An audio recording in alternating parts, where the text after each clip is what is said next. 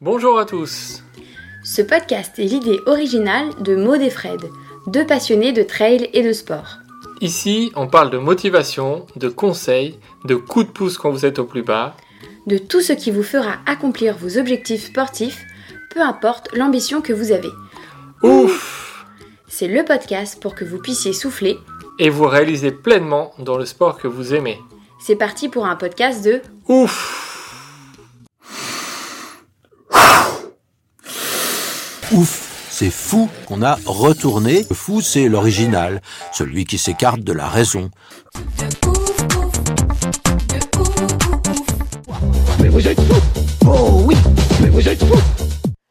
Bonjour à tous et bienvenue dans l'histoire du trail numéro 11.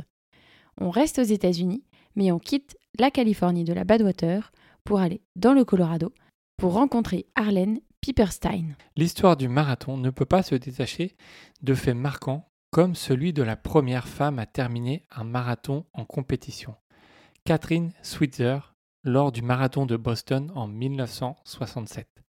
Des images marquantes quand le directeur de course essaye de l'arrêter par tous les moyens, car elle avait pris le départ alors que les femmes n'étaient pas autorisées à s'y inscrire.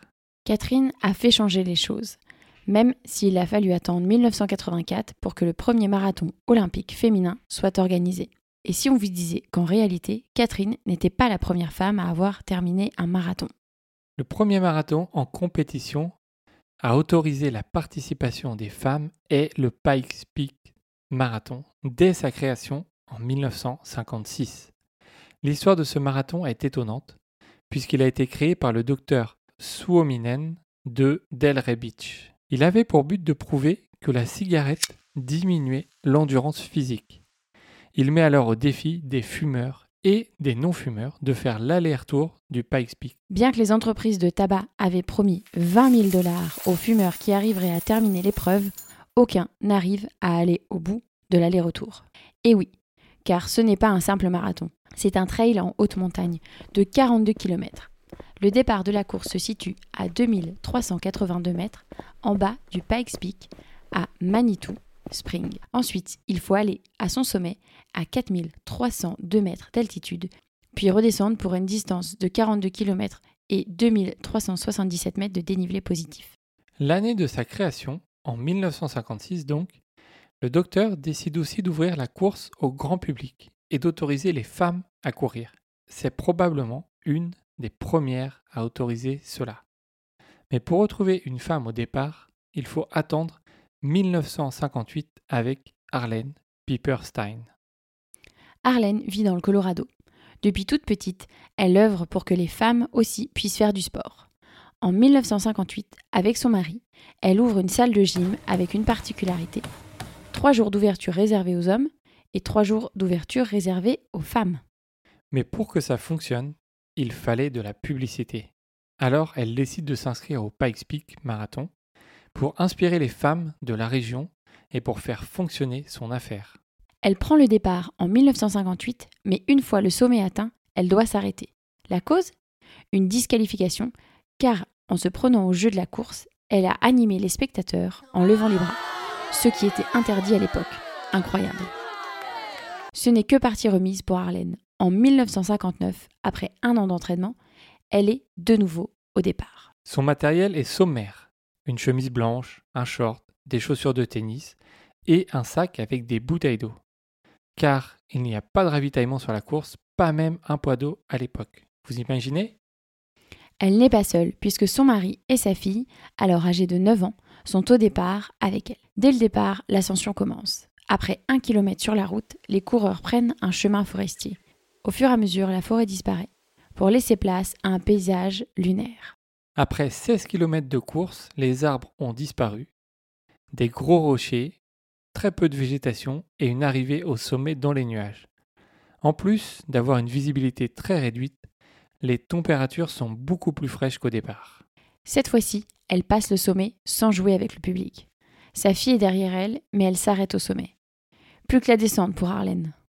Mais une descente de 21 km avec des simples chaussures de tennis, ce n'est pas une mince affaire. Elle se lance donc sur le retour en se battant contre la barrière horaire. Arrivée en bas, après 9h16 d'effort, Arlène passe la ligne d'arrivée en dernière position. C'est la dernière personne à être arrivée dans les temps. Elle gagne une médaille, mais elle ne se rend pas compte de l'exploit qu'elle vient d'accomplir.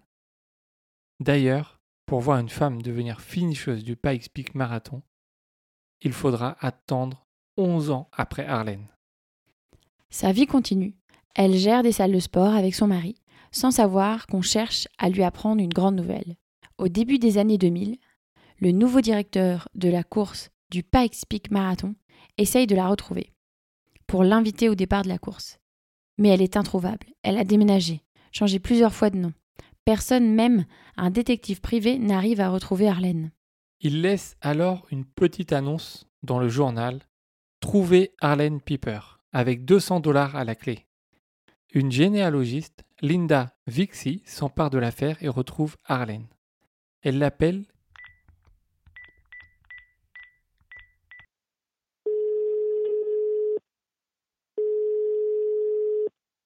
et lui apprend qu'elle est probablement la première femme aux États-Unis à avoir terminé un marathon, mais peut-être aussi la première femme au monde. C'est seulement 50 ans après qu'Arlène apprend ce qu'elle a réalisé.